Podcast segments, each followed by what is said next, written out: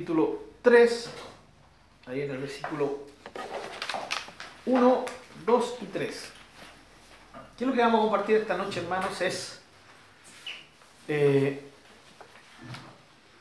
la vida cristiana según Juan, primera de Juan, capítulo 3, versículos 1, 2 y 3. Lo que vamos a, ver aquí son las tres perspectivas en la vida del creyente. Ya todo hijo de Dios está viviendo estas, o debería vivir estas tres perspectivas. ¿Ya?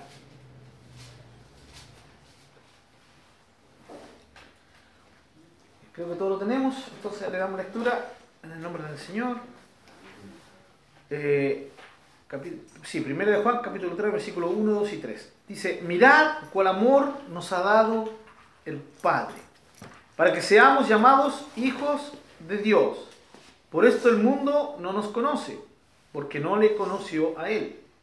Amados, ahora somos hijos de Dios, y aún no se ha manifestado lo que hemos de ser pero sabemos que cuando Él se manifieste, seremos semejantes a Él, porque le veremos tal como Él es.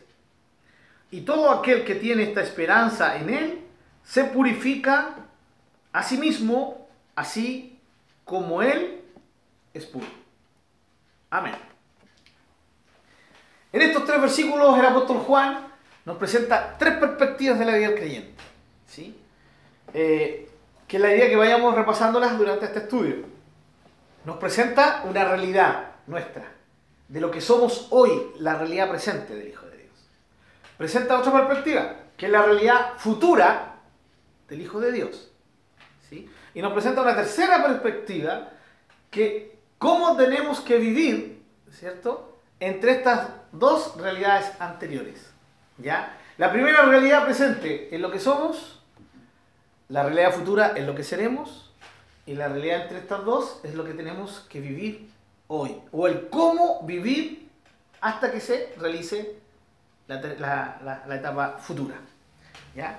Y si ustedes se dan cuenta, bosquejamos rápidamente esto. Primero que nada nos presenta Juan qué es lo que somos. ¿no?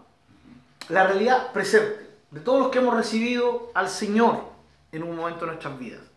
¿Y qué es lo que dice? Miren cuál amor nos ha dado el Padre, para que seamos llamados hijos de Dios. La nueva versión internacional dice, y lo somos.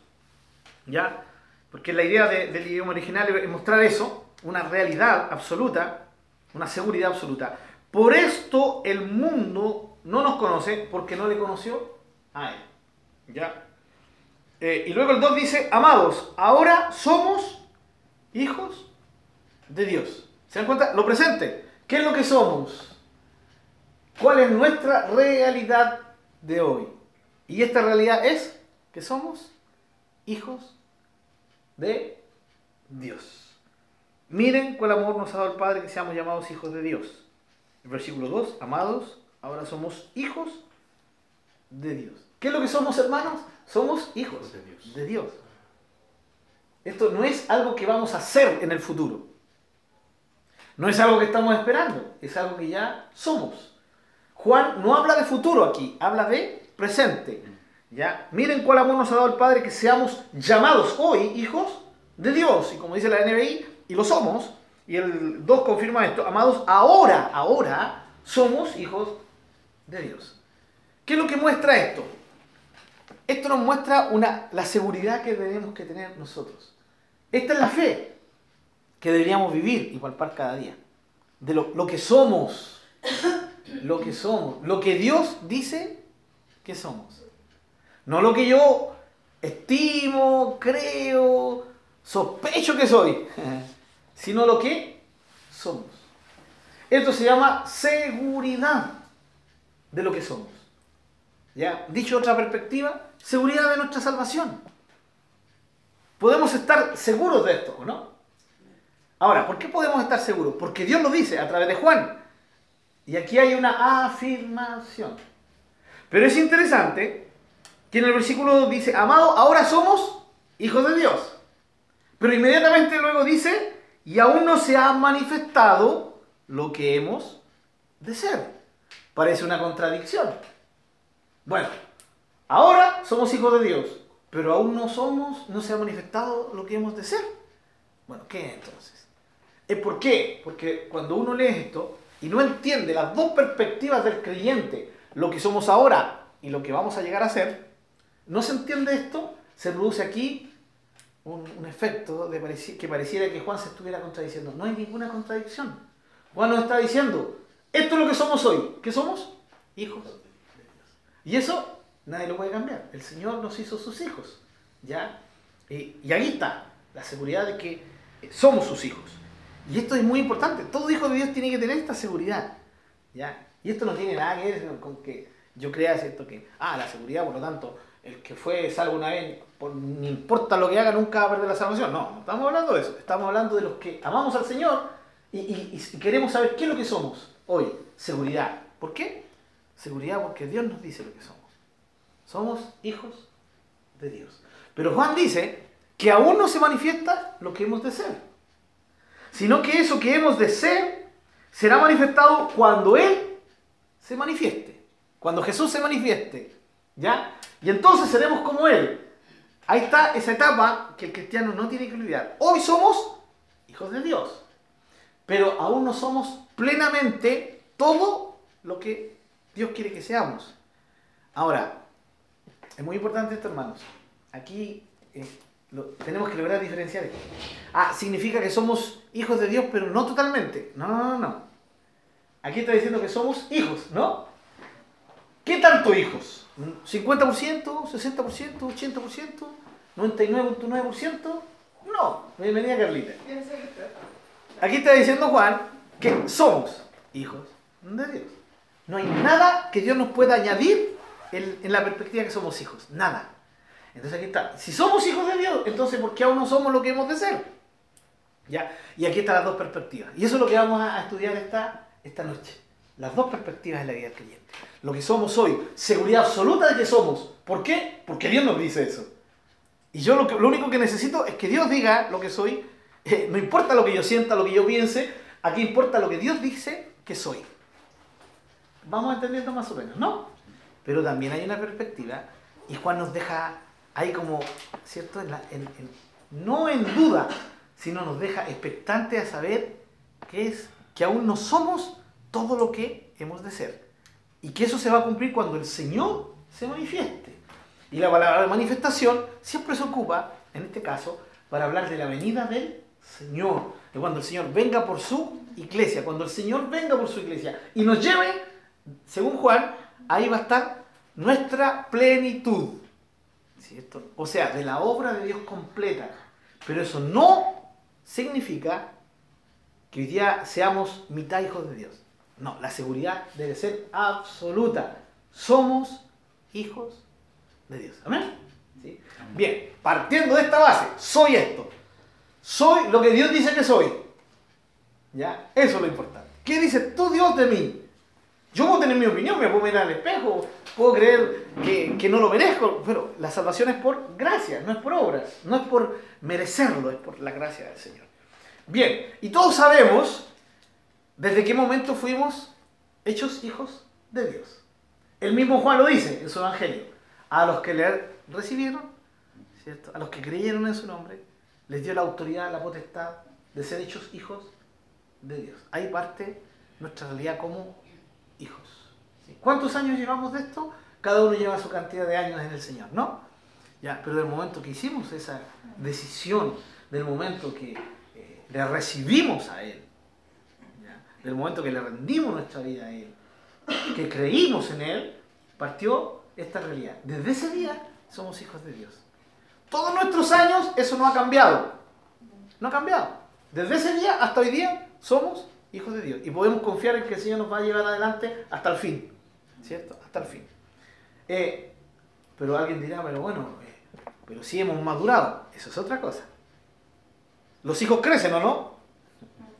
Los hijos crecen. ¿Desde qué, ¿Desde qué momento son hijos? Bueno, nosotros creemos en el momento de la concepción, ¿no?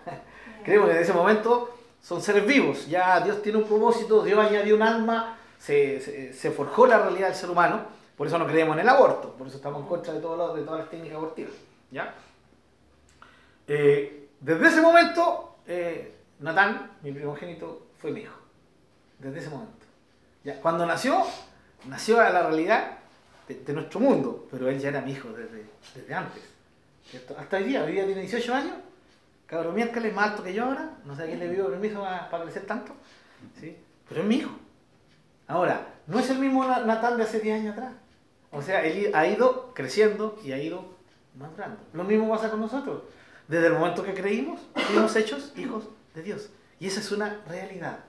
¿Qué pasa? Ahora, como hijos de Dios, estamos en un proceso, que también lo vamos a ver después. Un proceso de transformación, como ya lo hemos venido viendo en varios estudios, de transformación. Y ese, ese proceso de transformación eh, tiene otro nombre que es el proceso de la madurez. Vamos madurando, vamos creciendo, creciendo en fe, en esperanza, en amor, en consagración. Vamos creciendo, vamos avanzando. Bien, entonces lo primero que Dios quiere que, que, estemos convencidos es de nuestra realidad presente. Y eso es muy importante. ¿ya? Eh, vamos a ir a eh, Romanos 8, hermano Marcelo, Romanos 8, versículos 15 y 16. Eh, hermana Hilda, Gálatas 4, 6.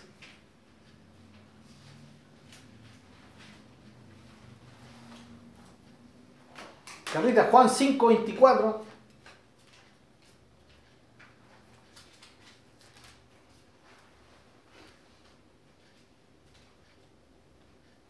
¿Lo tenemos? ¿Sí? Vamos con Romanos 8, 15 y 16. ¿Qué dice ahí? Pues no habéis recibido el espíritu de esclavitud para estar otra vez en temor, sino que habéis recibido el espíritu de adopción, por el cual clamamos Abba Padre. El espíritu mismo da testimonio a nuestro espíritu de que somos hijos de Dios. Muy bien. Ese testimonio que dice Pablo, el mismo espíritu da testimonio, nos da testimonio de que somos hijos de Dios, eh, no implica hermanos, que muchas veces los hijos de Dios tengan luchas con esto. ¿Sí? Eh, la idea del Espíritu es confirmar eso, es hacernos vencedores en cuanto a, la, lucha de fe. La lucha que muchos hijos de Dios, seré hijo de Dios, pucha, vengo arrepentido, vengo a pedirle perdón al Señor porque pequé, porque fallé, ¿sí? ¿seré hijo realmente de Dios? Y viene esa duda, ¿o no? Ahora, con esto nos estamos dando chip libre, ah, somos hijos de Dios y démosle, no, pues no, yo sé que todos los que estamos aquí entendemos, ¿cierto? Que no es así. Pero sí, es las dudas. O sencillamente, sin haber hecho nada malo, dudamos. ¿Ya? ¿Seré realmente un hijo de Dios? Sí. Eh, mi testimonio no es tan poderoso como el testimonio de otros hermanos. Y uno escucha de repente, hermano. O sea, ¿han escuchado el testimonio del, Rosalindo López, del hermano Rosalindo? tremendo el testimonio, uno queda chico. O escuchar el testimonio de Juan Zambra, ¿sí? O, el, testimonio, no sé, del hermano que estaba preso, asesino, y vino el Señor lo transformó y ahora es una eh, eh, eh, miel de banal, sumamente dulce. entonces, tremendo. Y uno dice, bueno, mi, mi testimonio. Bueno, un día le entregué mi vida al Señor, le pedí perdón por mis pecados y, eso es todo. y desde ahí yo creí y, y, y, será ese hijo de Dios. Y muchas veces se los hijos de Dios. No sé si a alguno de ustedes ha ocurrido esto de la lucha, de creer lo que Dios dice que somos. ¿Por qué? Porque el enemigo se encarga de que dudemos. Pero esa es la lucha de la fe. Todo hijo de Dios la tiene, de una u otra manera. ¿ya? Pero la idea de la palabra es fortalecer esto. ¿ya? Y en Romanos 8, Pablo es muy claro, en la misma idea de, de Juan. Juan dice, somos hijos de Dios. Ahora, ahora somos hijos de Dios. Y Pablo dice que hemos recibido el espíritu de adopción, por el cual clamamos Abba Padre. Y, sabemos muy bien lo que significa Abba Padre, lo hemos enseñado muchas veces, ¿no? Era, Abba era la forma de referirse a los hijos ¿cierto? de los judíos a su papá, eh, de forma cariñosa. Ningún judío se hubiera atrevido a llamar a Dios Abba. Los judíos podían llamar padre a Dios, pero decirle Abba, sí, sería así como un representativo nuestro, ¿cierto? como papá o papi, papito querido. Esa, es como, esa es la onda, ¿ya? Eso significaba Abba, ¿ya? que es una palabra aramea. Y aquí se juntan las dos palabras, la palabra griega padre y la palabra ¿cierto? judía o aramea, ¿cierto? que era eh, Abba. Eh, entonces, esa forma íntima de, llamar a Dios proviene de la adopción que Dios hizo de nosotros. Nosotros no nacimos siendo hijos de Dios. Nosotros fuimos hechos hijos de Dios por adopción en el momento en que creímos. Cuando creímos en el Señor, se produjo la adopción. Y hoy somos hijos de Dios. El Espíritu habita en nosotros y ese Espíritu que habita en nosotros nos permite llamar a Dios Abba. Abba, Padre. Está en la intimidad que Jesús nos enseñó a orar, ¿sí? refiriéndonos a Él, al Dios Altísimo, al Eterno, ¿sí? al sublime, al trascendente.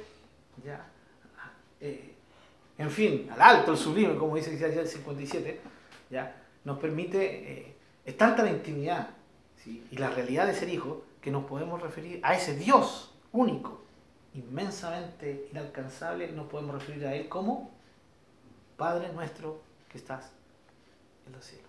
O sea, es una realidad que seamos hijos de Dios. Y el Espíritu Santo, que es el Espíritu de adopción, y vino a nosotros, es el que nos permite clamar Abba Padre. Y este Espíritu es el que da testimonio. Vuelvo a decir, este testimonio no significa que tenga una lucha. En más de alguna ocasión vamos a tener una lucha. Vamos, el enemigo va a querer que dudemos de esto. Pero ahí está el Espíritu Santo, recordándonos que somos hijos de Dios. Sí. De hecho, eh, escuché por ahí una predicación que decía que los judíos, normalmente cuando llaman Padre a, Dios, siempre lo asocian con eh, Padre eterno, Padre, o sea, siempre eh, como algo más sublime, más, y más, como lejano, no tan cercano así como Jesús lo, lo hace ver en... Exactamente. Justamente. La palabra, el término Abba, el que le da la cercanía. Ya, por eso es cierto que explicaba recién que ningún judío se hubiera atrevido a, hablar a Dios y decirle Abba. Padre sí. Como usted muy bien lo dijo, hermano Marcelo, el tema de la distancia. O sea, siempre hay un respeto, una distancia entre el Padre. Pero Jesús lo acerca tanto, porque Jesús fue el primer hombre que le dice a Dios, Abba. Es el primero. Y de ahí, por medio de la adopción, ¡uh! una cosa interminable de gente que hoy día le estamos diciendo Abba. No porque lo merezcamos, porque esto es lo mismo que la salvación. ¿sí? No por dignidad propia, sino por la obra de Jesús. Por eso somos adoptados, adoptados en Jesús. Y el Espíritu Santo viene a nosotros, hermanos. Y ese Espíritu nos da testimonio de que somos hijos de Dios. Él se encarga de darnos fuerza en los momentos de la lucha de fe. Cuando dudamos, ¿seré un hijo de Dios? ¿Seré una hija de Dios? ¿Habré creído? Si lo único que uno tiene que estar cierto y seguro de que en un momento su vida le rindió su vida al Señor. Ahora, si alguien dice, no, es que yo no me recuerdo nunca haberle rendido entregado mi vida, nunca recibí al Señor, entonces está jodido. está perdido. No, tiene que hacerlo. no hay nada más que hacerlo. ¿Sí? Tiene que hacerlo. Y eso es todo. Eso es todo. ¿no? Es, lo que, lo que predicamos, ¿no? Eso es lo que compartimos ¿no? con la gente. ven, acepta al Señor ya, bueno, y hay muchos predicadores que no les gusta ese tema de aceptar al Señor, ¿ya? Eh, porque suena así como que, ay, tú estás aceptando al Señor, como que le estás haciendo un favor al Señor. No, pero los que entendemos el término aceptar, no tenemos ningún problema, porque lo relacionamos con el recibir a Jesús, que es eh, literalmente. Ahora, si a alguien no le gusta el término aceptar, que ocupe el término recibir, ¿cierto? Si he recibido al Señor, si he recibido al Señor, ¿ya? Tengo que tener la seguridad, Carlita, de que soy hijo de Dios. ¿Sí? Según Juan 1.2. Carlita. Pastor, sí, eh, sobre recibir al Señor, eh, ¿cómo? Es, a veces, bueno, la palabra dice que el nacido de Dios no es nacido por voluntad de hombre, sino de Dios, voluntad de Dios. Entonces, de repente pasa en iglesia, y ustedes tendrán que pasar mucho que la gente reciba al Señor como un como repetir la oración o hacerlo de una manera eh, humana. eh, pero no, no, hay un nuevo nacimiento. Y eso pasa. Sí, pasa mucho. pasa. Entonces, cuando usted me dice que tengo que tener la certeza de, de que un día recibí al Señor, me hace pensar en eso. En, que a veces pasa esto. Que las personas dicen, no, hasta el día yo hice mi confesión de fe, pero en realidad no hubo un nuevo nacimiento y está viviendo una vida religiosa, eso pasa. claro. Sí. Bueno, el, lo que sí hay que tener cuidado con el tema de, hay mucha gente hoy día que, especialmente algunos predicadores, espiritualizan demasiado el término nuevo nacimiento, ¿cierto? Como que tiene que haber nuevo nacimiento significa ¡pum! cambio radical. Y he escuchado predicadores que dicen, no, todo hecho nuevo. Todo es nuevo. Pero eso, no, eso es, eh, no, es, no es la perspectiva bíblica. La perspectiva bíblica habla de que uno va creciendo. ¿ya? Que en algunos es más potente el cambio, en otros, y en otros no. Es una realidad bíblica y lo vemos y hay ejemplos bíblicos de esto. ¿ya? Eh, pero como dijo muy bien Carlita, hay mucha gente, claro, y, y esto es, eh, hoy día se le llama el tema del decisionismo, ¿cierto? De decidir aceptar al Señor. De una oración, una oración de fe que se llama. Ah, ya, porque hizo una oración de fe está salvo. No, nadie dice eso. Hay mucha gente que hace una oración de fe y la hace sin, sin palparla, sin vivirla, y si la hizo sin vivirla, nunca fue. Nunca fue. Pero si alguien hizo la oración de fe y lo hizo todo corazón, se produjo el, nuevo nacimiento. Exacto. Y el nuevo nacimiento se produce, ¿cierto?, en el tema de la fe. Ya, no en un tema de sentir, porque eso es el otro problema. Ya, no, es que experimenté, viví algo. Hay algunos que lo experimentan, otros no. Pero el tema de la fe no, no va por el tema del sentir, va por el tema del creer. Exacto. Ahora, podemos nosotros guiar a alguien en, una oración de fe, claro, pero explicándole bien el tema, ¿no? No solamente que ya repita, repita, repita, y repiten sin, sin entender lo que están repitiendo. Eso sí que tenemos que ser cuidadosos, ¿ya? Y como muy bien dijo la Carlita, hoy día mucha gente eh, vive religiosamente después que hizo una oración, sí, pero sin experimentarlo. Ahora, recuerden que no hay mejor evidencia de que somos hijos de Dios que los frutos que se producen en nosotros. ¿sí? Claro. ¿ya? Frutos, por ejemplo, eh, ninguna persona no nacida de nuevo va a tener la necesidad de orar. Ninguno. Y hablo de necesidad, no de querer orar. Porque es otro problema. Ah, no, es que todo el Hijo de Dios anhela orar, ama orar. eh. Bien, está bien por ti, hermano. Si amas y, y hay profundo deseo de orar, qué bien, hermano. Gloria a Dios, porque estás, estás en lo correcto. Pero tienes que entender que hay otros hermanos más abajo que están en la lucha. ¿Sí? Y que van a, lle- va a llegar un momento en que van a estar a tu nivel. Pero tú no puedes juzgar al otro, porque el otro le es una lucha orar. Porque se produce una lucha al orar. Claro que se produce una lucha, hermano. Dificultades, tentaciones. ¿Cuántos cristianos dicen, no tengo, estoy pasando un tiempo que no tengo ganas de orar? Ah, dejó de ser hijo de Dios, por eso no, está, no tiene ganas de orar. No, sigue siendo hijo de Dios. No dejó de ser hijo de Dios porque no tiene ganas de orar. Oye, ¿cuántos hijos no tienen ningún deseo de estar con el papá? ¿Sí? ¿Cuántos papás no han llorado? ¡Ay, llegó, me llegó, me la edad en que yo antes salía con mi hijo y ahora ya no quiere salir conmigo? Eh, ha pasado, ¿no? Eh, lo- lo- los papás que tienen ya hijos mayores, ha pasado eso, ¿no? Y los que no tienen muchos mayores, va a llegar el momento. Viejo, ya no quiero salir contigo, no, quiero salir con mi amigo, oh, que yo te crié, mal, mal agradecido y ahora querés salir conmigo. La mamá sufre más todavía, más, más que los papás, ¿ya? Ya, alguien podría decir, pero es un, es un ejemplo un poco burdo, pero lo mismo pasa con los hijos de Dios. Los hijos de Dios también pasan momentos de lucha cuando no tienen ganas de orar. Pero es ahí donde se les tiene que enseñar que deben orar, no porque sientan orar, no porque si tienen o no tienen ganas de orar. Tienen que orar porque es una necesidad vital. Y ahí cuando uno dice, pero voy a orar sin ganas. ¿Y quién te dijo que Dios acepta solo las oraciones que las haces con muchas ganas? Lo que el Señor ve es la intención de tu corazón. Y mi pregunta, ¿no se sentirá contento el Señor cuando ve que el Hijo de Dios no tiene ganas de orar, pero se esfuerza? Igual viene a su presencia. Y es sincero, Señor, no tengo ganas de orar, pero aquí estoy. Te necesito, necesito orar. Hermanos queridos, yo soy malo para tomar agua, pero tomar agua es una necesidad. Si yo tengo que esforzarme por hacer eso. ¿ya? Eh, ahora, llega un momento en que nos fortalecemos y un deleite orar. Eso también lo hemos experimentado. ¿sí? Se experimenta. Pero hay momentos de lucha cuando no vamos a tener tal vez las mismas ganas de orar. Pero orar no es un tema de ganas de sentir, es un tema de saber que es una necesidad para estar con el Padre. Necesitamos estar con Él. De ahí viene nuestra fuerza, de ahí viene nuestro ánimo. Si no pasamos tiempo con Él, nada podemos hacer. Jesús dijo, separados de mí, nada pueden hacer. Y eso es totalmente literal. ¿sí? Eso no hay que espiritualizarlo, es literal, en todas sus palabras. Sin, sin Él, nada podemos hacer. Entonces ya no veo la oración como una obligación, sino como un medio de poder estar cerca de Jesús, tan cerca de que yo reciba la fuerza que necesito de Él para poder vivir mi vida en victoria. La vida del cristiano se puede resumir en una palabra, dependencia. Lo vimos en, unos estudios anteriores, ¿no? Dependencia. La vida del cristiano es una vida de dependencia. Cuando se nos olvida que dependemos de Dios, comenzamos uh, a alejarnos de ella y, a caer en, un, en, un en una profunda caída. ¿Ya? Que solamente puede ser parada cuando volvemos a entender de que dependemos de Él. Los que oramos es porque sabemos que dependemos de eso. Que leemos la palabra es porque dependemos de eso. Los que nos congregamos lo hacemos porque dependemos de eso. ¿Ya? Ya, ya no me congrego porque, churra, que me caen bien todos los hermanos, no me caen bien todos los hermanos. Yo me congrego porque es una necesidad vital.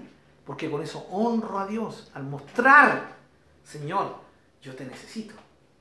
Y eso se demuestra más que con labios, ¿cierto? Con los labios se demuestra con hechos, orando, congregándome, leyendo la palabra.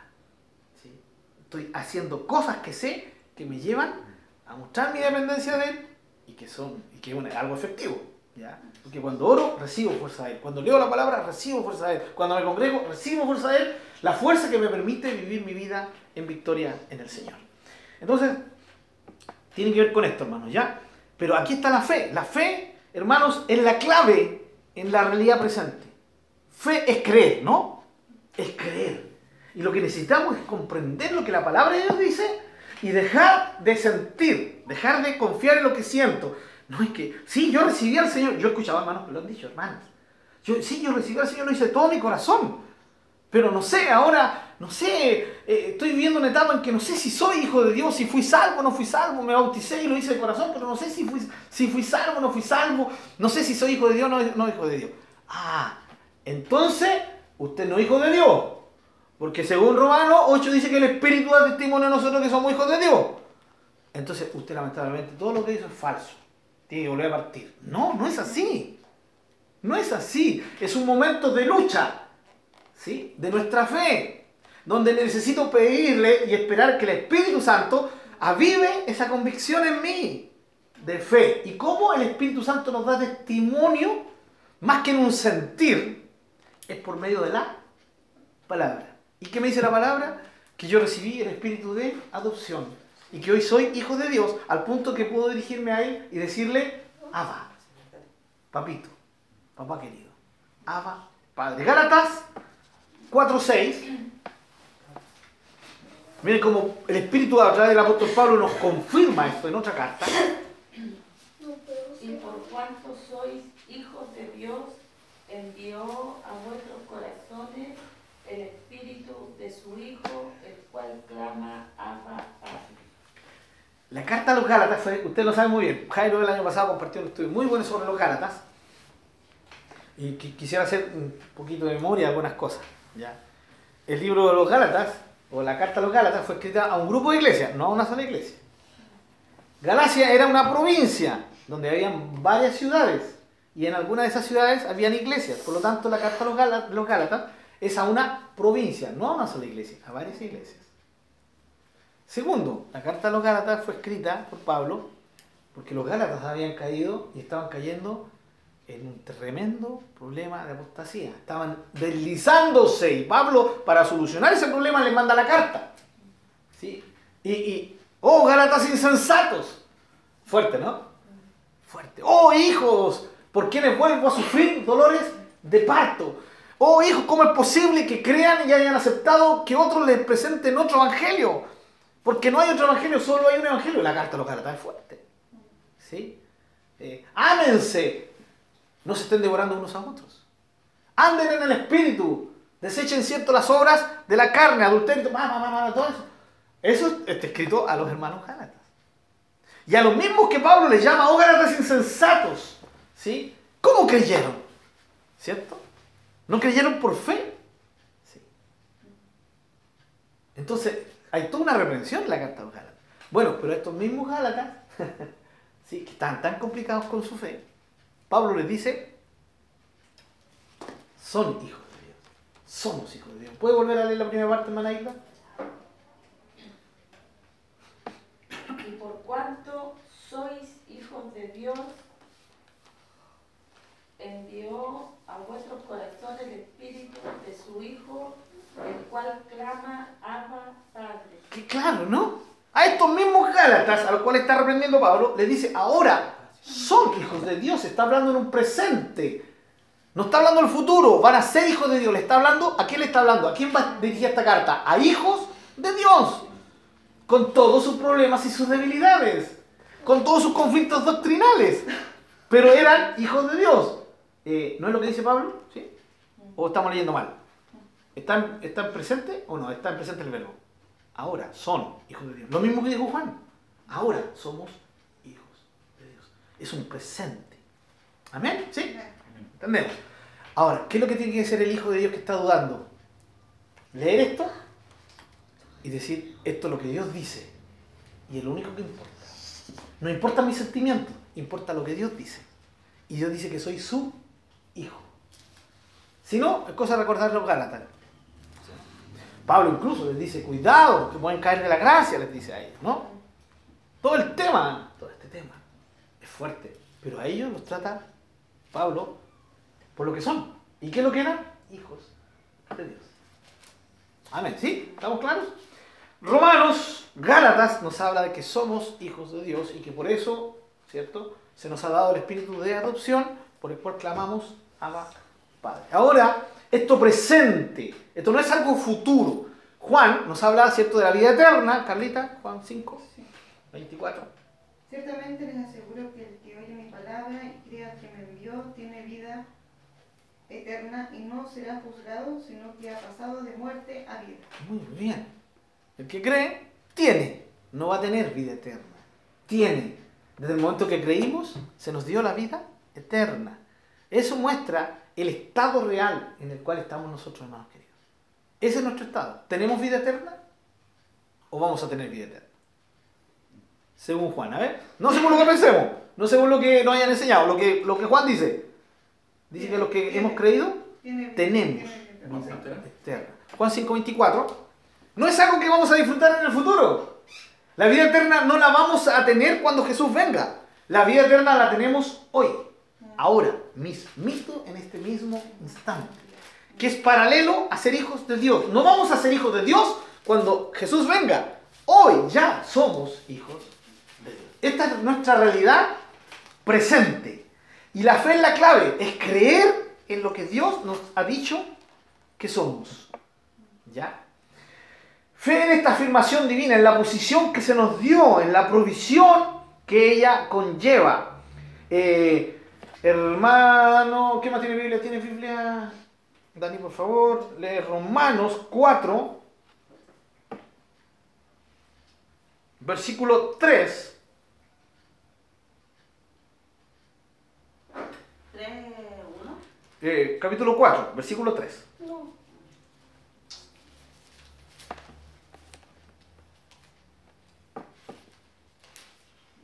La Biblia dice, Dios aceptó a Abraham porque Abraham confió en Dios.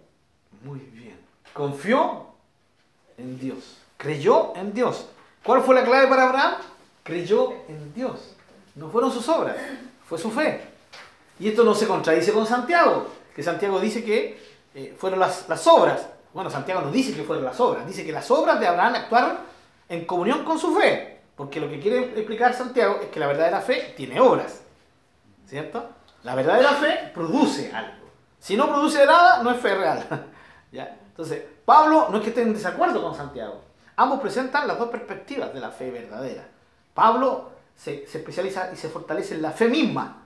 ¿Ya? Pero nunca Pablo dice que es una fe muerta. Siempre está Pablo enseñando que la fe produce obras también, de una forma diferente. Y Santiago lo dice más claro, más claro que el agua. Ya, y el versículo 18 al 21, por favor, Dani, vuelve a leer. Del mismo capítulo.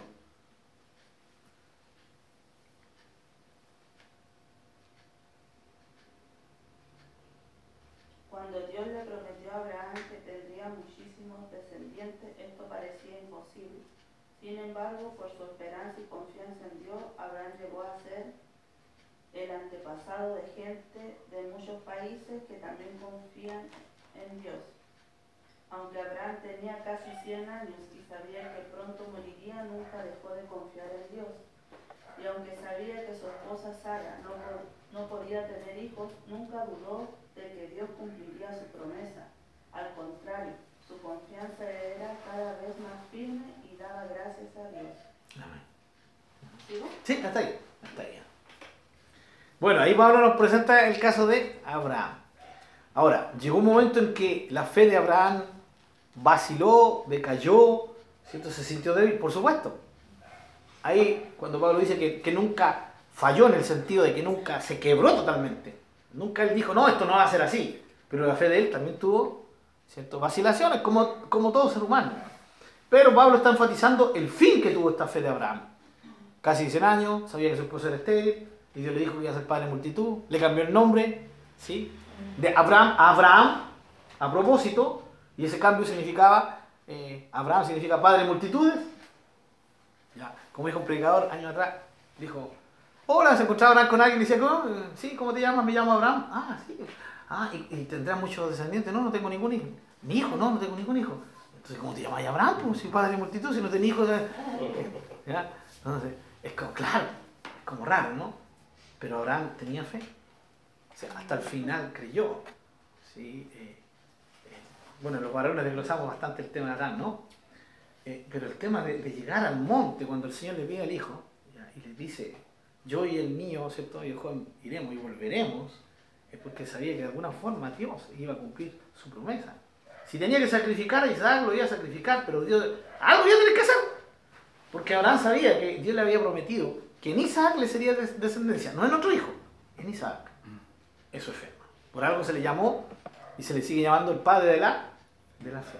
Pero según, según la Biblia misma, era un hombre con dificultades, como cualquiera de nosotros. ¿Cierto? Muy bien. Entonces, la fe, la provisión, eh, es creer lo que Dios te ha dicho. No es que estoy viejito, no es que mi, mi- mi mujer es estéril. Él sí tenía razón para dudar. Sin embargo, creyó.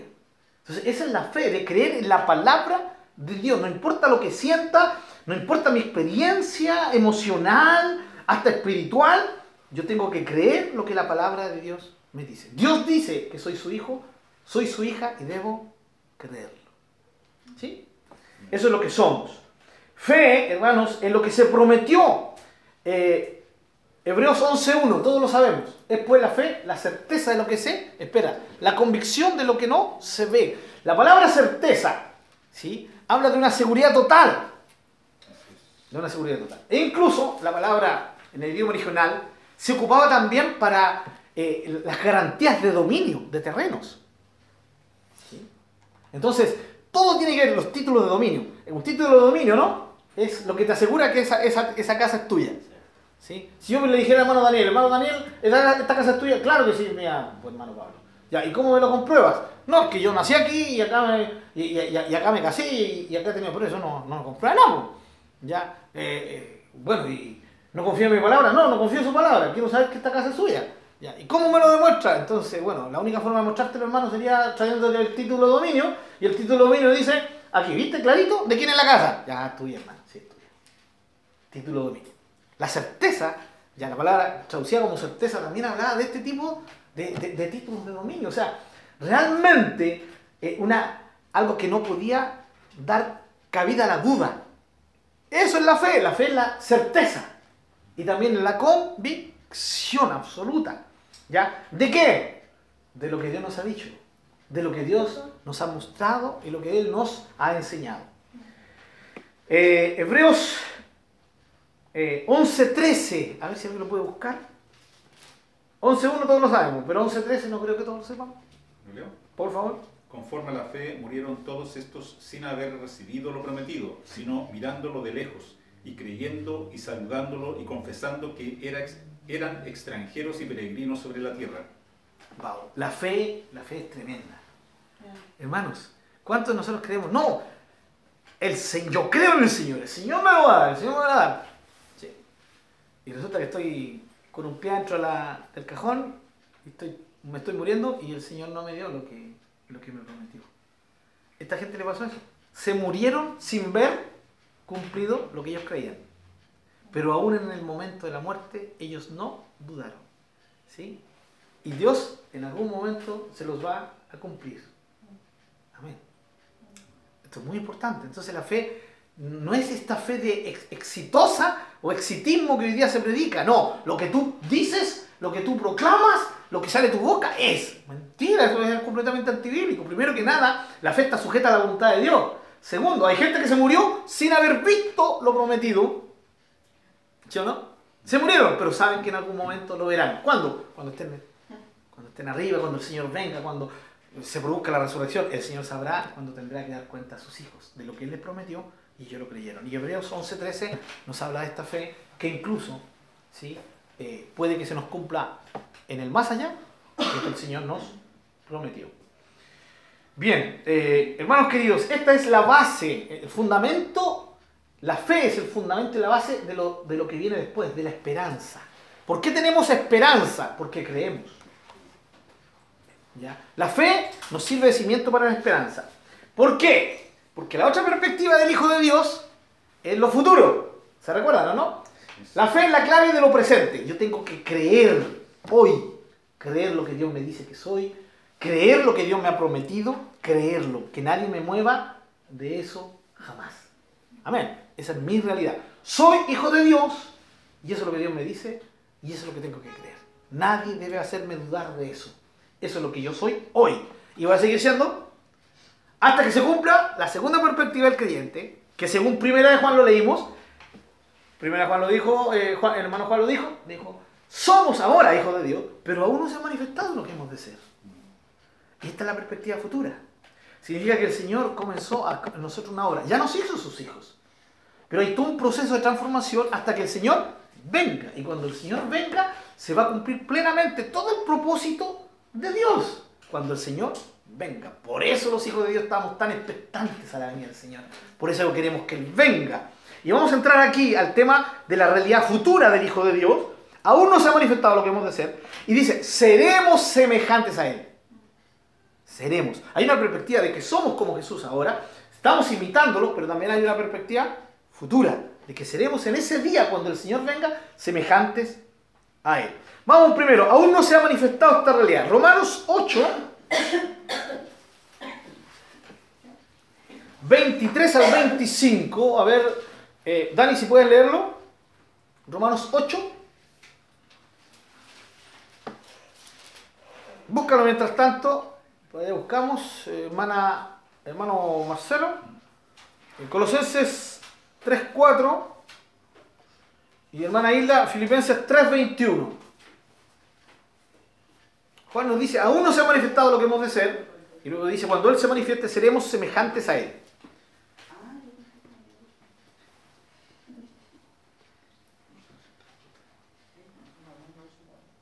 Romanos 8, 23 al 25. Por favor, léelo. Y no solo sufre el mundo, sino que también sufrimos nosotros, los que tenemos al Espíritu Santo, que es el anticipo de todo lo que Dios nos dará después, mientras esperamos que Dios nos adopte definitivamente como sus hijos y nos libre del todo, sufrimos en silencio. Ya. ¿Qué, qué versión es esa? Ah, la ya, traducción libre. Ya, eh, fíjense aquí como Pablo nos dice que la creación o el mundo sufre, ¿cierto? Eh, esperando que se, que se, manifieste lo que debemos de ser. ¿ya? Eh, lo que Pablo está hablando aquí, y entre otras cosas habla del tema de la redención del cuerpo. ¿sí? ¿Por qué? Porque hemos sido ya comprados. Somos hijos de Dios. Pero hay un proceso que se está realizando y que se va a cumplir cuando el Señor venga. Eso es lo que está ahí en Romanos 8, 23, 25. Pero dice que el Espíritu Santo ¿sí? es, es esa seguridad, como dice la Reina Valera, arras. Es esa seguridad de que lo que el Señor comenzó lo va a terminar. Colosenses 3, 4. Cuando Cristo vuestra vida se manifieste, entonces vosotros también seréis manifestados con Él en gloria. Muy bien. Cuando se manifieste Jesús, seremos manifestados con Él. ¿Se dan cuenta? Habla de una manifestación futura. Lo mismo que dijo Juan, ¿cierto? Cuando Él se manifieste, seremos semejantes a Él. Y Filipenses 3:21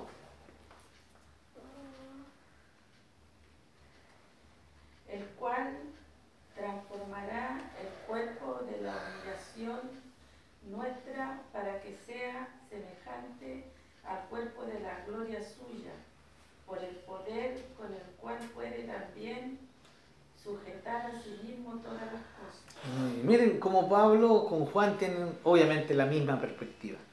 Juan no dice que seremos semejantes a él.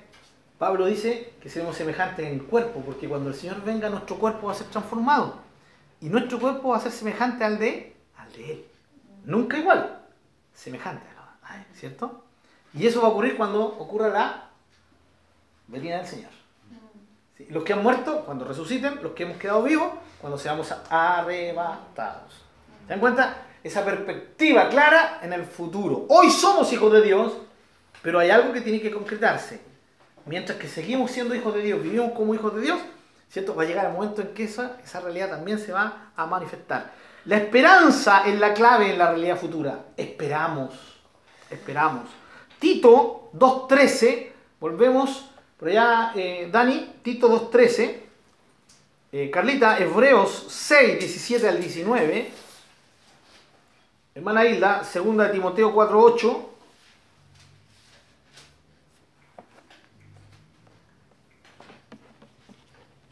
Yo voy a leer Colosenses 1, 4, 5. Bien. Vamos con Tito 2, 13. ¿Quién lo tiene? Dani, ¿tú lo tienes? ¿A mí o- No sé, ¿a quién se lo di? Ah, Dani, No, ¿qué aquí, pero dijo Dani? Dice Dani, no Dani dice Daniel. La. Dice, así debemos vivir mientras llega ese día feliz y maravilloso que todos esperamos, cuando se manifestará nuestro gran Dios y Salvador Jesucristo. Qué lindo, ¿eh? Así debemos vivir. Mientras se manifiesta ese día, cuando se manifieste nuestro gran Dios nuestro sa- Salvador, ¿cierto? que es el Señor Jesucristo, cuando el Señor venga. Ese es el día que esperamos, que estamos esperando, de esperanza. Hebreos 6, 17 al 19. Eh, Por eso Dios, queriendo demostrar claramente a los herederos de la promesa que su propósito es inmutable, la confirmó con su juramento. Lo hizo así para que mediante la promesa y el juramento, que son dos realidades inmutables, en las cuales es imposible que Dios mienta, tengamos un estímulo poderoso los que buscamos refugio, nos aferramos a la esperanza que está delante de nosotros. Tenemos como firme y segura ancla del alma una esperanza que penetra hasta detrás de la cortina del santuario. Muy bien, gracias. ¿Cómo define la esperanza? La define como un ancla. Un ancla que entra más allá de la cortina del santuario. Se refiere al velo, ¿cierto? Que separaba el lugar santísimo del lugar santo, o sea, de la misma presencia de Dios. Velo que fue rasgado por él, por la obra del Señor Jesucristo, ¿no? Que nos abrió un camino nuevo y vivo, que lo dice Hebreos también. Y esta ancla penetra la presencia y al santuario de Dios. Ahí está el ancla. Y los que conocen un poquito del mar y saben lo que es un ancla, el ancla fija a la barca, ¿no? El fin del ancla es fijarlo para que el viento y el mar no se lo lleve. Permanezca en ese lugar. Ese es el fin del ancla, ¿no? ¿Sí? Bueno, la esperanza nuestra es como un ancla. ¿Dónde nos tiene anclados? En la presencia de Dios. Y la esperanza es saber que el Señor se va a manifestar, porque anhelamos y esperamos ese día de la manifestación del Señor. Segunda de Timoteo 4, 8. No sé a quién se lo llama ahí, ¿le parece? Por lo demás, me está guardada la corona de justicia, la cual me dará el Señor, juez justo, en aquel día, y no solo a mí, sino también a todos los que aman su venida. Amén. Nos dará en aquel En aquel día. Pablo sabía que no se, lo iba no se le iba a dar ahí ese día, ni aun cuando muriera, sino en aquel día. Y para el apóstol Pablo, aquel día era el día de, del retorno del Señor. ¿ya? Vuelvo a decir, el día de la resurrección de los que han muerto y del arrebatamiento de los que estemos vivos. ¿ya? Y yo leo Colosenses 1, 4 y 5 dice, habiendo oído de vuestra fe en Cristo Jesús y del amor que tenéis a todos los santos, a causa, miren, de la esperanza que les está guardada en los cielos, de la cual ya habéis oído la palabra verdadera del Evangelio. La esperanza que les está guardada en los cielos. La esperanza tiene que ver con lo que viene. La fe tiene que ver con lo que hoy somos. La esperanza con lo que vamos a llegar a ser. La esperanza. Es una esperanza viva, hermanos. Es una esperanza que tiene que crecer. Todo lo vivo crece. ¿Y cómo crece? Leyendo la palabra. ¿Cómo crece? Meditando en esto. ¿Cómo crece? Entendiendo que nuestros tiempos de oración son para pasar tiempo con el Dios que amamos y al cual anhelamos y al cual esperamos. De esa forma la esperanza crece y se vuelve esa ancla que nos hace estar inamovibles ante el Señor. La esperanza y la realidad futura. Amén, ¿cierto? Hay algo que va a ocurrir en el futuro. Nuestro cuerpo va a ser transformado, va a ser semejante al del Señor. Juan dice, seremos semejantes a Él. Eso es lo que Juan dice, que aún no se ha manifestado lo que hemos de ser. Hay un tiempo de proceso hasta que el Señor venga. Y cuando el Señor se manifieste, va a ocurrir lo que nosotros conocemos como la transformación. Primera eh, de Corintios, por favor, 15. Hermano Marcelo.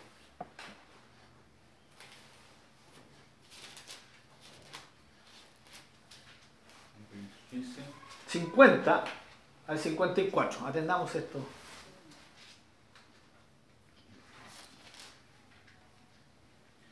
Pero esto digo, hermanos, que la carne y la sangre no pueden heredar el reino de Dios, ni la corrupción hereda la incorrupción. He aquí, os digo un misterio. No todos dormiremos, pero todos seremos transformados. En un momento, en un abrir y cerrar de ojos, a la final trompeta, porque se tocará la trompeta y los muertos serán resucitados incorruptibles y nosotros seremos transformados porque es necesario que esto corruptible se vista de incorruptible y esto mortal se vista de inmortalidad. Y cuando esto corruptible se haya vestido de incorruptible y esto mortal se haya vestido de inmortalidad, entonces se cumplirá la palabra que está escrita. Sórbida es la, sorbida es la muerte en victoria. Muy bien. Aquí está el panorama que el, el apóstol Pablo nos presenta la carne y la sangre, no, y la sangre, o sea, el cuerpo humano, el ser humano como humano, no puede heredar el reino de los cielos. No podemos estar en su presencia. Nuestro cuerpo está corrompido, nuestra naturaleza humana está corrompida. ¿ya? Y aunque sea hemos sido renovados en el Señor, nosotros seguimos con nuestra naturaleza humana. Y nuestro cuerpo ya fue infectado y en algún momento tiene que morir. Por eso necesitamos ser transformados. Va a ocurrir eso, pero eso va a ocurrir cuando el Señor venga. Ahí está la perspectiva futura. Somos hijos de Dios. Dios le dijo a los Gálatas, el Señor, perdón, el apóstol Pablo, ¿cierto? Dios a través del apóstol Pablo dijo, somos hijos de Dios. Y tenemos el espíritu de adopción. Pero aún estamos esperando, según Juan, lo que hemos de hacer, que se cumpla plenamente todo esto. Eh, conocido Filipenses 1.6, aquel que comenzó la buena hora, la perfeccionará, ¿cierto? En ustedes, en el día de Jesucristo, o hasta el día de Jesucristo. Estamos esperando ese día. Entonces, hay una realidad hoy. ¿Qué somos? Somos hijos de Dios. ¿Tenemos vida eterna? Tenemos vida eterna. ¿Estamos seguros? Por supuesto, en el Señor. Estamos seguros. Pero estamos esperando algo. ¿cierto? Cuando seremos transformados, cuando nuestro cuerpo sea transformado, cuando nuestro cuerpo sea comprado, redimido, el cuerpo humano.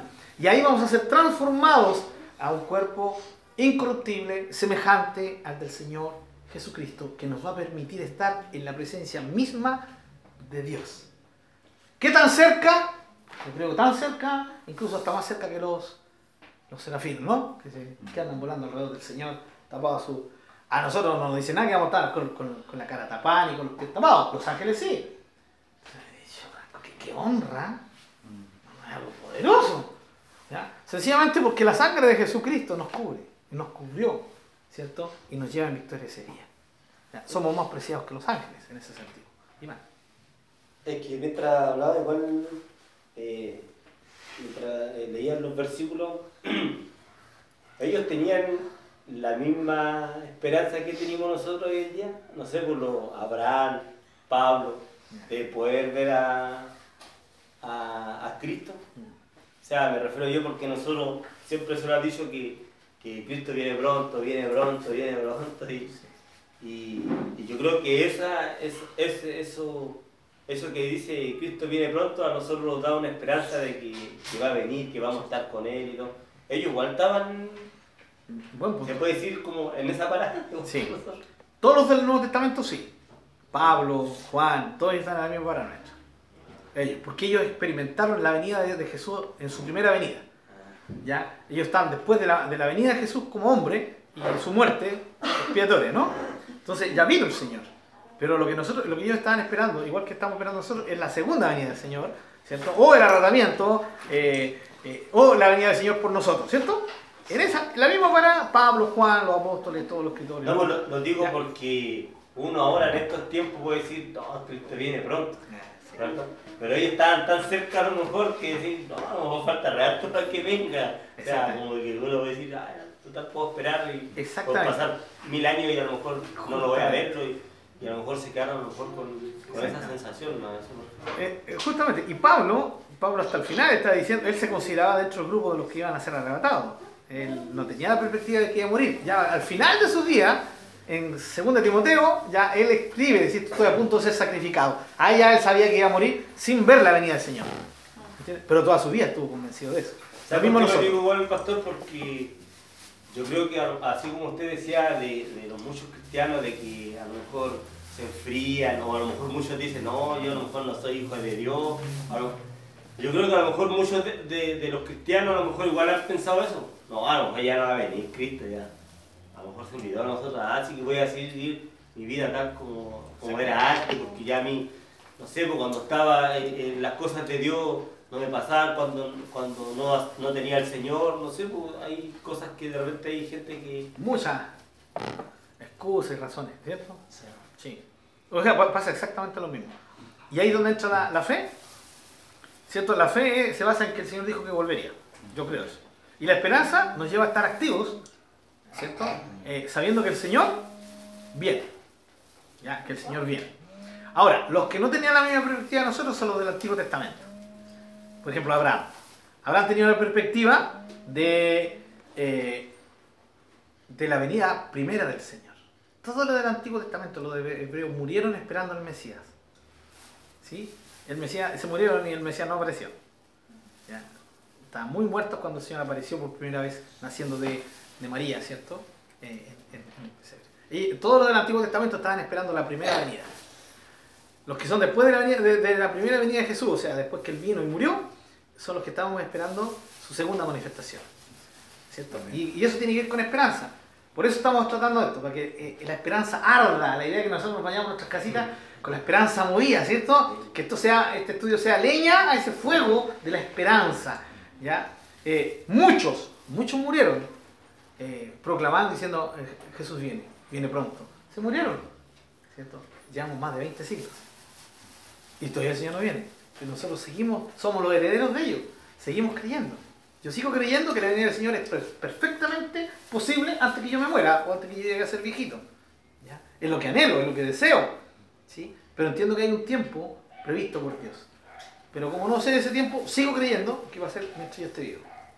Y esa es la idea, ¿no? La idea.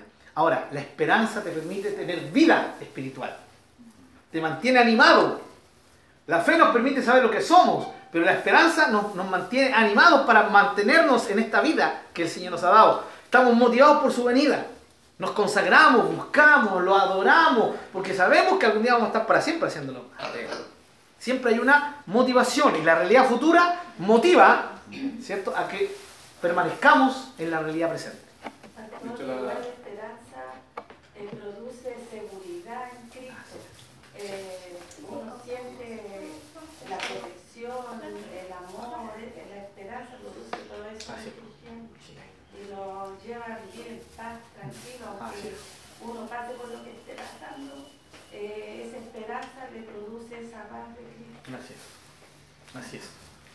Entonces, la esperanza es la clave para la realidad futura, la realidad que nos espera cuando el Señor venga. Y ahí todo va a ser consumado. Ahí vamos a tener nuestros cuerpos renovados, vamos a hacer toda una realidad absolutamente perfecta para poder estar delante del Señor. Ahí se va a terminar la muerte, la enfermedad, el pecado, en todas sus dimensiones, ¿ya? En todas sus dimensiones. eh, cuando el Señor venga por nosotros. Y eso nos mantiene vivos. Bien, realidad presente, realidad futura. Se acerca el tiempo en que la realidad presente se va a juntar y va a chocar, ¿cierto? Y se va a fundir con la realidad futura. ¿Ya? Porque para allá vamos, ¿no? Allá estamos. Vamos a seguir en el Señor siendo hijo de Dios hasta que el Señor venga y ¡pum! Y ahí la realidad presente de ser hijo de Dios se va a concretar con la venida del Señor y de que se va a, a- va a ser pleno todo lo que el Señor prometió que seríamos. Amén. Ahora, lo tercero que nos presenta Juan es qué tipo de vida tenemos que vivir mientras que esperamos la realidad futura. Soy hijo de Dios, estoy esperando ser transformado para ser semejante al Señor cuando el Señor venga, y mientras que vivo mi vida libre, no, Juan dice que mientras esa realidad futura llega, nosotros tenemos que purificarnos a nosotros mismos. ¿No es lo que leímos en 1 de Juan? Lo vuelvo a leer, 1 de Juan 3. Dice, versículo 3, y todo aquel que tiene esta esperanza, de que el Señor viene y que vamos a ser transformados ese día, sem- semejante a Él, todo el que tiene esta esperanza en Él se purifica a sí mismo, así como Él es puro. Ahí está el tema. Y esto es lo que ningún hijo de Dios debe olvidar. La perspectiva de no, yo soy salvo y no importa lo que haga, soy salvo. Eso es, es- es gravísimo. Soy salvo por la gracia de Dios, pero esa salvación me debe animar a vivir como Él vivió, andar como Él anduvo, con la perspectiva de que algún día voy a estar delante de Él. Y esta es la vida que tenemos que vivir mientras estas dos realidades se junten. Mientras estemos aquí, mientras el Señor no venga, nosotros tenemos que vivir una vida. Y Juan dice que de qué manera tenemos que vivirla? Purificándonos a nosotros mismos, como Él es puro. Ya, Mateo 5.8 dice que los puros de corazón verán a Dios. Los puros de corazón. O sea, si no hay pureza de corazón, nadie va a ver a Dios. Pero esa pureza no la conseguimos por nuestra fuerza. No la conseguimos por nuestros ánimos. La conseguimos por nuestra dependencia de Dios. ¿Ya? Por nuestra dependencia de Dios. Esto, disculpe, esto Sí. está eh, muy de la mano con este pasaje donde dice eh, que debemos ver cómo sobreedificamos sobre... Exactamente. Justamente. Esa es nuestra vida, ¿no? ¿Cómo, ¿Qué tipo de sobreedificación estamos haciendo? El fundamento es Cristo, dice Pablo, ¿ya? ¿ya? Y ahora cada uno tiene que ver cómo sobreedifica. Cómo edifica sobre ese fundamento que es, que es Cristo. Y cada uno va a rendir cuenta de cómo sobreedificó. Estrecha relación con lo que estamos viendo. Es cómo vivimos nuestra vida. ¿ya? Mientras el Señor no venga. ¿ya? Y aquí que es interesante. Esta es la responsabilidad que se nos da a nosotros, hermano. Miren, soy hijo de Dios. ¿Es mi responsabilidad? No es mi responsabilidad. Dios me, hizo, Dios me hizo su hijo. A ver, ¿la transformación va a depender de mí? No va a depender de mí. Es el poder de Dios y su venida la que va a hacer de mí. Estas dos cosas dependen de Dios exclusivamente. ¿Pero qué depende de mí? La forma de vida que vivo. El purificarme. Juan dice, se purifica a sí mismo. O sea, tiene que haber una acción para autopurificarnos. ¿Ya? Y de eso es lo que vamos a ver un poquito. Alcanzamos a verlo. Eh, la idea es purificar, es vivir en la pureza que el Señor nos da. Colosenses 3.5, creo que leímos, pero volvamos a leerlo. No, leímos Colosenses 3.4. Sí.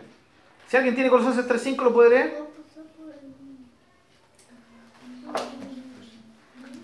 Carlita, Romanos 12.1, muy conocido. Eh, Danisa, ¿puede leer Efesios? Ah, se te va a ver. ¿Tiene Biblia, Dani? Daniel. Ah, el Dani tiene Biblia, pues. Genial. No, eh, Carlita, tú Efesios 4, del 22 al 24. El, el Daniel, Hebreos 12.1. ¿Ya? Y te queda en Efesios 5, Carlita, porque después te voy a pedir otro. Hermana Hilda, Luego, primero de Juan 2.6. numerito por Entonces, Colosenses 3.5, ¿quién lo tenía? Hermano Marcelo. Después tenemos Romanos 12.1, lo tiene el Dani. El Dani. El Daniel. Eh, Carlita tiene Efesios 4, 22 al 24. La hermana Hilda, primera de Juan 2.6. Sí. Eh, por favor, leemos. Colosenses 3.5. Eh, hacer morir pues lo terrenal en vosotros, fornicación, impureza, pasiones desordenadas, malos deseos y avaricia, que es idolatría. Muy bien, fíjense cómo Pablo pone una responsabilidad sobre nosotros. Hagan morir. ¿Ya?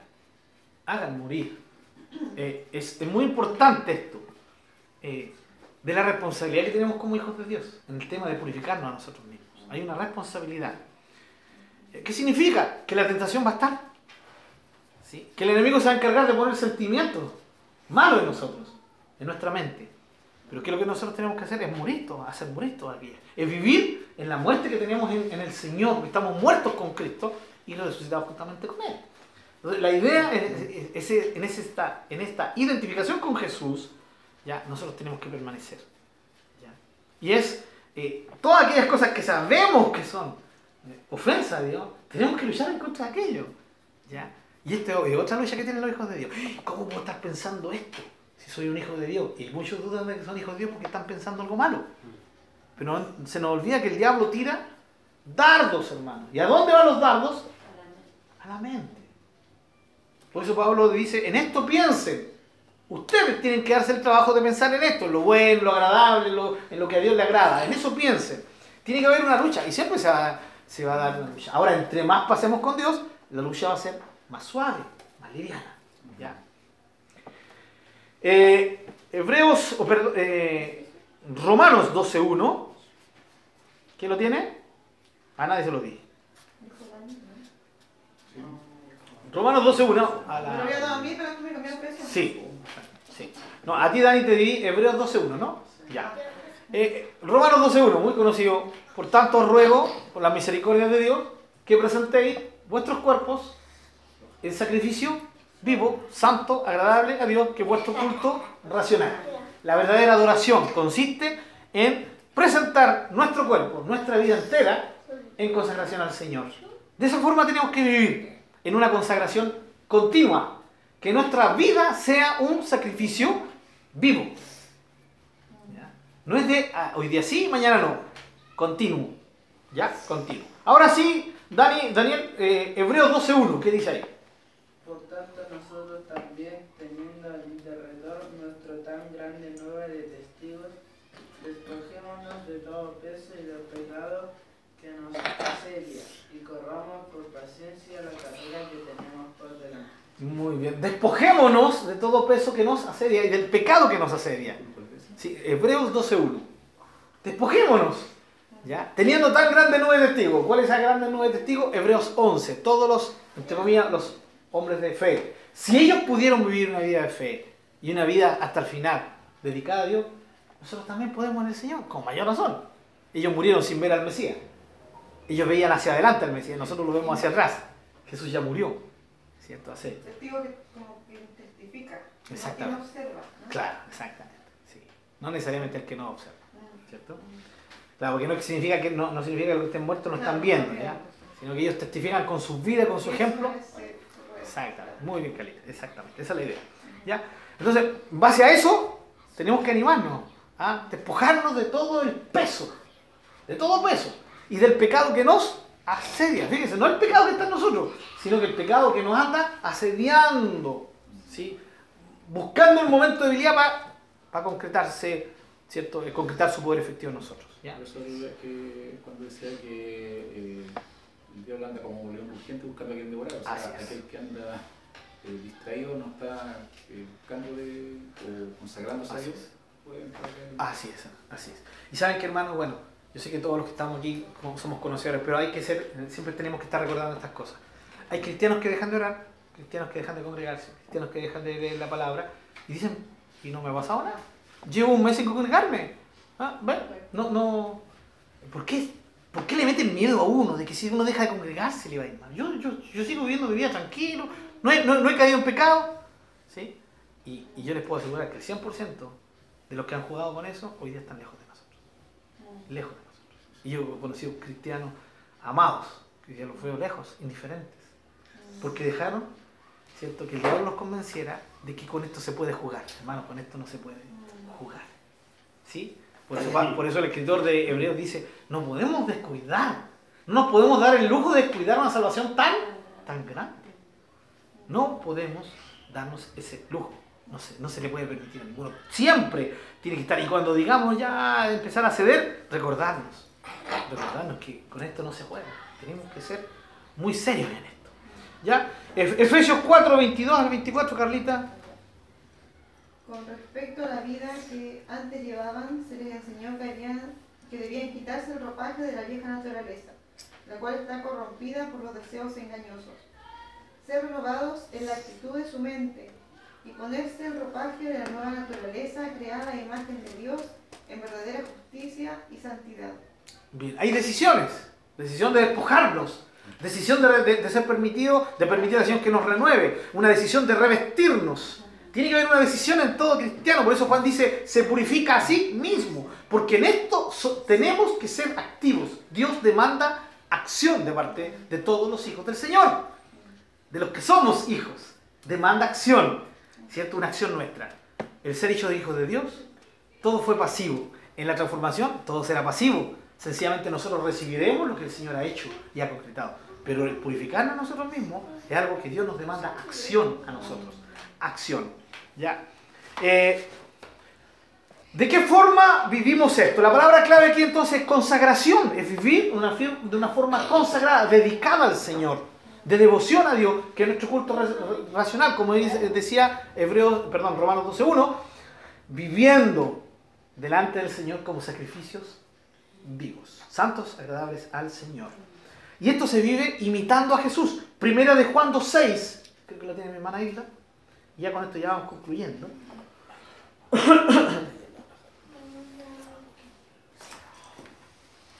El que dice que permanece en él debe andar como él anduvo.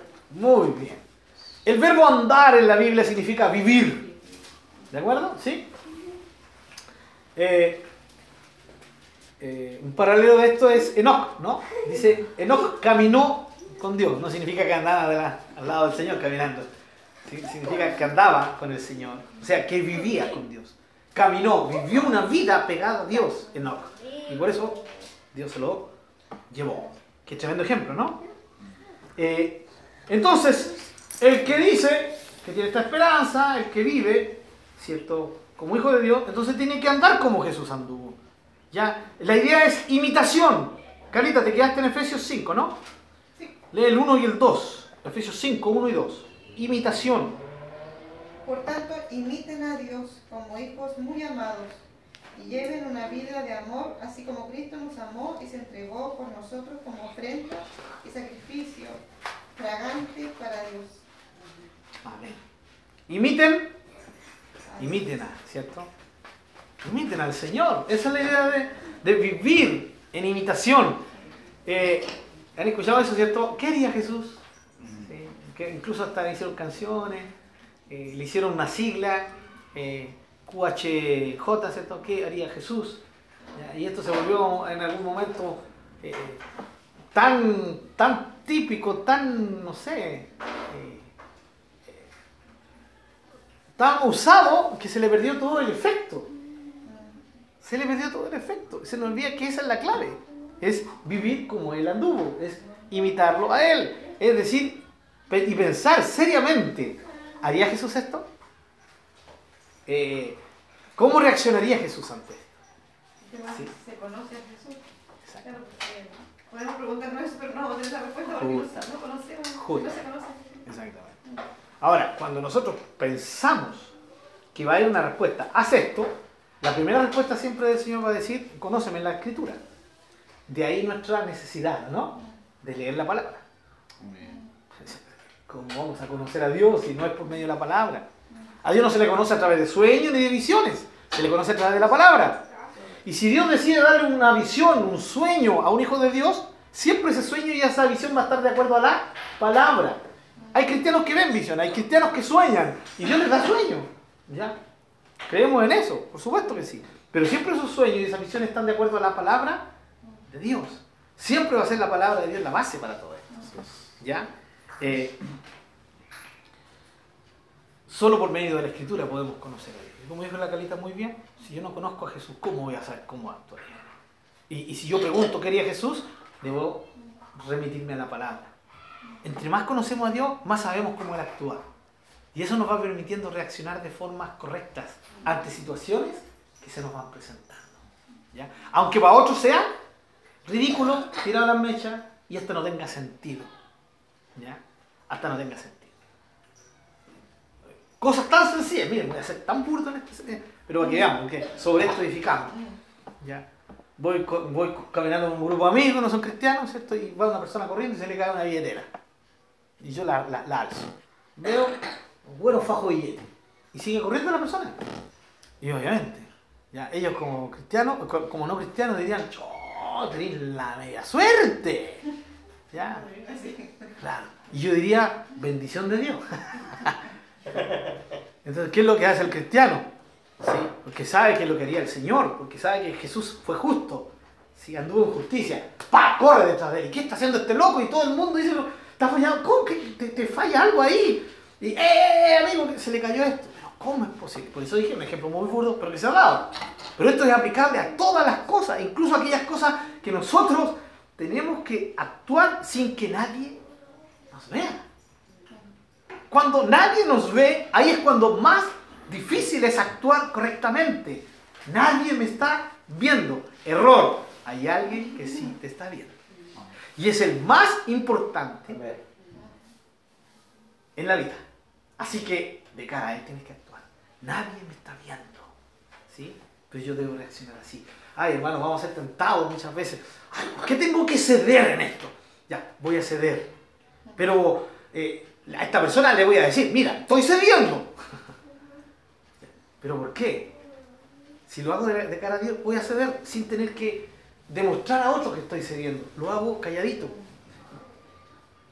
Eh, paralelo a esto, ¿cierto? De la mano a esto es que no sepa tu izquierda lo que hace tu derecha, o que no sepa tu derecha lo que hace tu izquierda. Depende, de, siempre lo digo, del partido político que, que, que. Eh, pero, ¿por qué? Porque aprendemos a hacerlo de cara a Dios. ¿Sí? De cara a Dios. Que Él sepa, para mí es suficiente. Que Él lo sepa. ¿Ya? Bien, entonces, vivir como Jesús en imitación. Y todos vamos a, a terminar ahí en 1 de Juan 2, 2.28. Viviendo una vida, mientras que, ¿cierto? Se junten las dos realidades, nuestra realidad presente con nuestra realidad futura. Primero de Juan 2.28, que les quiero animar que lo tengan ahí como un versículo clave en sus vidas. Primero de Juan 2.28.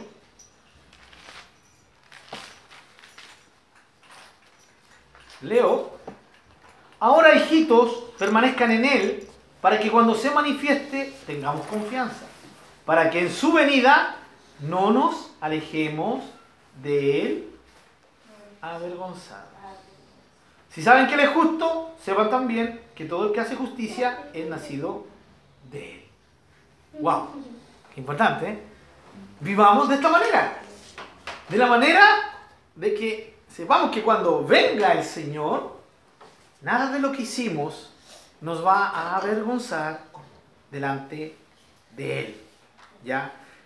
Primera de Juan 4, 17, dice, en esto se ha perfeccionado el amor en nosotros, para que tengamos confianza en el día del juicio, pues como Él es, así somos nosotros en este mundo. Es vivir como Él quiere que vivamos. Amén. Entonces, ¿se dan cuenta cómo Juan nos presenta aquí toda la doctrina que se manifiesta en todo el Nuevo Testamento? Toda la doctrina de lo que somos, de nuestra perspectiva presente, de lo que vamos a hacer, la perspectiva futura, y de cómo tenemos que vivir mientras estas dos perspectivas, ¿sí? lo que somos hoy y lo que vamos a hacer, se junten en la venida del Señor. Eh, ¿Cuál es nuestra perspectiva de hoy? Somos hijos de Dios. Que eso nadie haga, te lo dude. Vívalo, experimentelo, gócelo, ¿sí? A concho, como diríamos chilenamente. Aún estamos en septiembre usando términos chilenos. Hasta lo más profundo, disfrute que es un hijo de Dios. Pero recordémonos que tiene que haber fe para esto, creer que Dios nos ha dicho. Ahora, ¿dónde entra la esperanza? En saber que somos hijos de Dios, pero cuando el Señor venga, nuestra transformación va a ser total, completa. Allá no vamos a ser más hijos de Dios que hoy. No vamos a ser más hijos. Ni vamos a ser más adoptados que hoy. Sino que nuestra vida interna va a ser transformada. La obra de Jesús va, va- va a concluir en ese día, cuando Él venga, en que seremos semejantes a Él. Pero mientras estas dos realidades se juntan, porque vamos hacia adelante con la realidad de hoy, ¿cierto? Y va a llegar un momento que se junten cuando el Señor venga. Mientras tanto, bueno, actuemos de la forma que Dios quiere que actuemos. ¿Cómo? Purificándonos a nosotros mismos, viviendo la santidad, viviendo la devoción que el Señor se merece. Porque Él merece que nosotros vivamos para Él. Puros como Él fue puro. Justos como Él fue justo. Ahora, ¿se puede vivir esto? Claro que se puede. Hay promesas maravillosas en el Señor de que nos dan la capacidad de vivir como Él vivió. Pero la clave, nunca se olviden, la clave más importante es la dependencia. La dependencia nos lleva a estar cerquita y pegaditos del Señor. No alejarnos, no tener ese, ese pensamiento de que vaya, sí, si un día, un día más, un día menos no afecta a nadie. Cuidado, porque para muchos esa, esa, esa, esa pequeña, ¿cierto? esa poquita, poquito interés eh, le marcó una tremenda diferencia. Amén. ¿Alguna pregunta, hermanos? Si no oramos al Señor. Ninguna pregunta. Oramos al Señor. Te agradecemos, Padre, por tu amor. Gracias por bendecirnos con tu palabra, por recordarnos estas realidades. Señor, no vamos a ser tus hijos, somos tus hijos. Pero sí estamos esperando tu venida, amado Jesús, porque ahí tu obra se cumplirá en nosotros. Habrá una obra completa en los que ya somos tus hijos, Señor. Mientras tanto, ayúdanos a, irnos animados, Señor, que nuestra fe pueda, Señor, vivificarse, renovarse en esta por medio de la esperanza maravillosa que tu palabra nos imparte. Nuestra esperanza que sea avivada por la esperanza de tu palabra. Es que es nuestra misma esperanza, pero que muchas veces se ve debilitada. Que recordemos, Señor, lo que tu palabra nos dice. Y eso fortalezca esta esperanza en nosotros.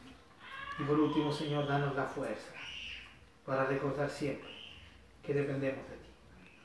Que necesitamos estar cerca. Señor, porque es la única forma que podremos vivir una autopurificación. Será la única manera que podamos vivir consagrados, como sacrificios vivos, siempre. Señor, permítenos vivir de esta manera, ayúdanos. Danos la fuerza, Señor, de entender esto, porque la provisión está. Son nuestras mentes las que muchas veces se oscurecen, y se nos olvida que toda la provisión está para vivir como tú quieres que vivamos. Ayúdanos en esto. Renueva nuestra mente. Señor. Y no pares de, de hacer tu obra, Señor, hasta el día en que Jesús venga por eso. Gracias, Padre, te adoramos, te agradecemos.